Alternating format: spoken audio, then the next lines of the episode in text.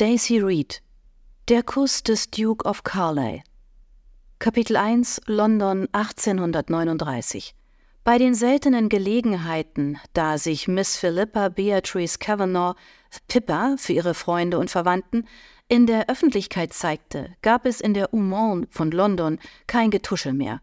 Auch an diesem Abend auf Lady Peregrines Mitternachtsball hörte Pippa keine halblauten Bemerkungen über ihre Familie. Bemerkungen, die sie ins Mark treffen und ihr das Herz hätten schwer machen können. Doch die Blicke der Umstehenden waren auch heute wieder abschätzig, voreingenommen und zuweilen auch mitleidig. Und kaum einer der Lords und Ladies trat auf Pippa und ihre Mutter, Lady Lavinia Cavanaugh, zu, um sie in ihrem illustren Kreis willkommen zu heißen. Und das, obwohl Pippa die Tochter des Barons Lord Rupert Cavanaugh war.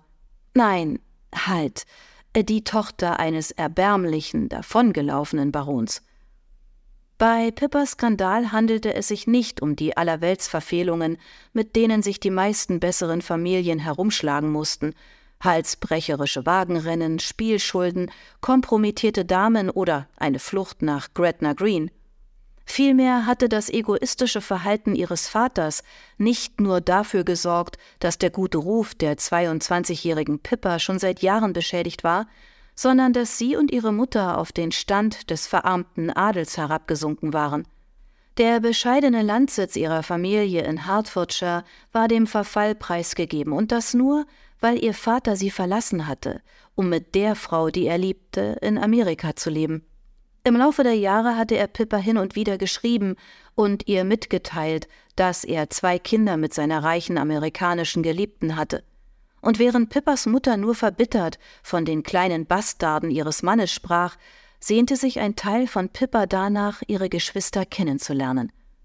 Doch noch immer hing der schreckliche Skandal, den ihr Vater verursacht hatte, wie eine übelriechende Wolke über ihren Köpfen. Es war, als hätten seine Untreue und Ehrlosigkeit irgendwie auf seine Tochter abgefärbt.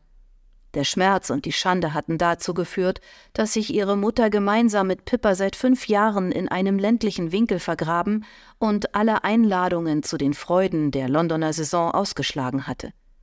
Obgleich sich ihr Verwalter alle Mühe gegeben hatte, den Besitz vor dem Bankrott zu retten, hatte er ihnen mitteilen müssen, dass ihre finanziellen Mittel nun nahezu erschöpft waren.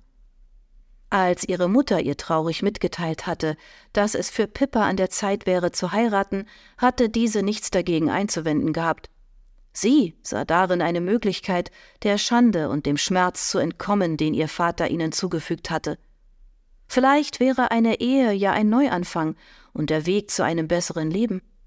Überhaupt wäre alles besser als das öde Landleben, das an Abwechslungen nur lange Spaziergänge, den Kirchgang und ländliche Bälle bot.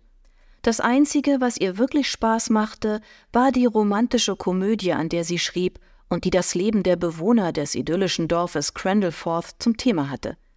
Doch um ehrlich zu sein, waren es die Leute von Crandallforth, die bei Pippa fast so etwas wie ein Heimatgefühl aufkommen ließen. Hier machte sie niemand für den Fehltritt ihres Vaters verantwortlich, und sie und ihre Mutter wurden wie gute Freunde, ja fast schon Familienangehörige behandelt. Dennoch wäre Pippa gerne fortgegangen. Es musste doch im Leben noch etwas anderes geben als das Wohl und Wehe der Einwohner von Crandallforth, und seien sie auch noch so nett. Jetzt, auf dem vornehmen Ball, ärgerte sich Pippa über sich selbst, weil sie an das böswillige Gerede in der Vergangenheit dachte. Sie zwang sich zu einem leichten Lächeln und tappte leise mit dem Fuß im Takt der lebhaften Musik. Heute Abend ging es um die Zukunft und nicht darum, sich mit Gedanken an die Vergangenheit zu quälen. Sie war nun seit einer Woche in der Stadt und das glitzernde Getriebe der gesellschaftlichen Saison war geradezu überwältigend. Der heutige Ball fand in einem prächtigen Saal statt, von dem eine Treppe mit vergoldetem Geländer nach oben führte, die einen guten Blick auf die eintreffenden Gäste erlaubte. Alle waren hochelegant nach der neuesten Mode gekleidet und mit kostbaren Juwelen geschmückt. Mehrere goldene Kronleuchter hingen an der Decke des Ballsaals, die wunderschön in vielerlei Schattierungen von Himmelblau bemalt waren. Unablässig schlängelten sich Diener mit Erfrischungen durch die Menge. Die Luft schwirrte von Lachen und Stimmengewirr und es wurde getanzt. Die fröhliche Atmosphäre war wirklich eine willkommene Abwechslung zum eintönigen, wenn auch friedlichen Crandallforth. Ach, Pippa, es tut mir so leid, dass dich noch keiner zum Tanz aufgefordert hat, flüsterte eine Stimme zu ihrer Linken. Dabei bist du eines der hübschesten Mädchen heute Abend. Ich hatte schon sechs Tänze und meine Füße brauchen eine Pause, während du noch nicht ein einziges Mal gebeten worden bist. Ich kann es wirklich kaum fassen. Lady Miranda, eine gute Freundin aus Kindertagen, trat an Pippas Seite und ergriff ihre Hand. Mirandas Worte waren nicht unfreundlich gemeint, sie entsprachen einfach der Wahrheit. Und dass die Tanzkarte ihrer Freundin immer voll sein würde, hatte Pippa nicht anders erwartet. Miranda war schlank und anmutig, mit ihrem goldenen Haar, das nach der herrschenden Mode in einem Wust von Locken auf ihrem Kopf aufgetürmt war, war sie sehr hübsch und bei den jungen Burschen begehrt. Allein in dieser Saison hatte sie bereits drei Heiratsanträge bekommen und sie allesamt abgelehnt, denn ihre Familie hatte größere Pläne mit ihr. Das macht mir nichts aus, erwiderte Pippa. Ich sehe sowieso niemanden, den ich mit einem Tanz beehren möchte. Pippa wartete nämlich darauf, dass sich an diesem Abend ein ganz bestimmter Gentleman erklären würde. Daher hatte sie auch unbedingt auf diesen Ball gehen wollen, trotz des eher kühlen Empfangs auf einem Ball vor drei Tagen und einem Hauskonzert am Vortag. Strahlend grüne Augen blickten auf die wesentlich kleinere Pippa hinunter. Ach, Pippa, ich fühle mich ganz elend, weil ich mich so gut amüsiere, während du nur zuschauen musst. Ich sehe den anderen gerne beim Tanzen zu, Du weißt ja, ich habe zwei linke Füße und würde meinem Tanzpartner wahrscheinlich nur auf die Zehen treten, erwiderte sie zum Spaß. Miranda verdrehte sehr undamenhaft die Augen, was große Entrüstung und einen scharfen Tadel nach sich gezogen hätte, wenn ihre Mutter, die Comtesse Layton, in der Nähe gewesen wäre. Es war ein Wunder, dass die Comtesse, die von ihrer Tochter tadelloses Benehmen erwartete, deren Freundschaft mit Pippa überhaupt zuließ. Der Grund dafür war, wie Pippa wusste, dass ihre Mutter und die Comtesse schon seit Jahrzehnten befreundet waren. Als Kind hatte Pippa im Sommer mehrmals das Landhaus der Comtesse in Lincolnshire besucht und sich dabei mit Miranda angefreundet. Sie war froh, dass die Comtesse zu ihnen gehalten hatte, als der Skandal öffentlich bekannt wurde. Sie war stets die beste und treueste Freundin ihrer Mutter geblieben. Miranda drückte ihren Arm. Es wird gemunkelt, dass der Duke of Carlisle heute Abend hier erscheinen soll, was ein grandioser Erfolg für Lady Peregrine wäre. Aber ich habe ihn noch nicht gesehen. Dabei würde ich das so gerne. Benimm dich, Miranda. Und was würdest du tun, wenn du den Duke zu Gesicht bekämst? Pippas Freundin lächelte schelmisch und strich sich eine Locke hinter das Ohr. Na, schamlos mit ihm flirten natürlich. Ich habe ihn schon einmal getroffen und ich muss sagen, wir wären das perfekte Paar. Er ist so flott und gut aussehend. Mama wäre sehr zufrieden mit mir, wenn ich seine Aufmerksamkeit erregen könnte. Stell dir vor, ich als Duchess. Das wäre vielleicht schön.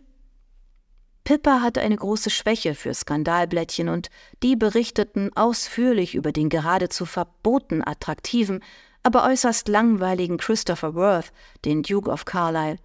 Dass Miranda sich ausgerechnet ihn in den Kopf gesetzt hatte, konnte nur an seinem Titel liegen.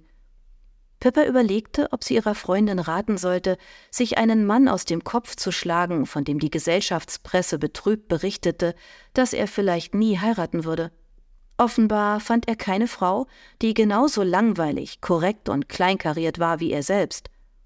Obwohl es nicht den kleinsten Skandal über den Mann zu vermelden gab, wurde sein Privatleben Woche für Woche in den Klatschblättern durchgehechelt. Erst letzte Woche konnte man erfahren, dass er eine Leihbücherei aufgesucht hatte. Auch wenn sie nicht wusste, was daran erwähnenswert war, hatte Pippa, wie sie sich eingestehen musste, den Artikel geradezu verschlungen. Miranda reckte ihren anmutigen Hals, als hielte sie nach jemandem in der Menge Ausschau. Da drüben ist Lady Shelley. Ich muss mit ihr reden. Möchtest du mitkommen? Lieber nicht, antwortete Pippa. Ich gehe ein bisschen auf die Terrasse, weil mir ziemlich warm ist. Miranda nickte und machte sich auf den Weg in Richtung des purpurroten Turbans am Tisch mit den Erfrischungen. Seufzend schaute Pippa sich nach dem Herrn um, wegen dem sie überhaupt zum Ball gekommen war. Mr. Nigel James Williamsfield. Heute Abend würde alles gut werden, und alle würden sehen, wie vollständig sie und ihre Mutter das Ereignis überwunden hatten, dass die gute Gesellschaft, die Zeitungen und Klatschblätter nur die Katastrophe nannten. Ein Schmerz, der über sie hereingebrochen war und wie mit Zähnen und Klauen ihre Familie zerrissen hatte.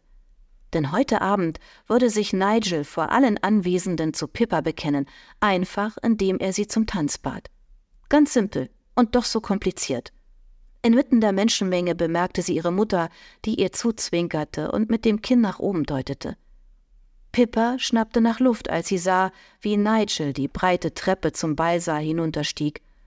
Nur mit Mühe konnte sie sich beherrschen, um ihm nicht entgegenzulaufen. Er war so spät dran, dass sie schon fast nicht mehr mit ihm gerechnet hatte. Pippa lachte leise. Am liebsten wäre sie vor freudiger Erwartung im Kreis herumgewirbelt.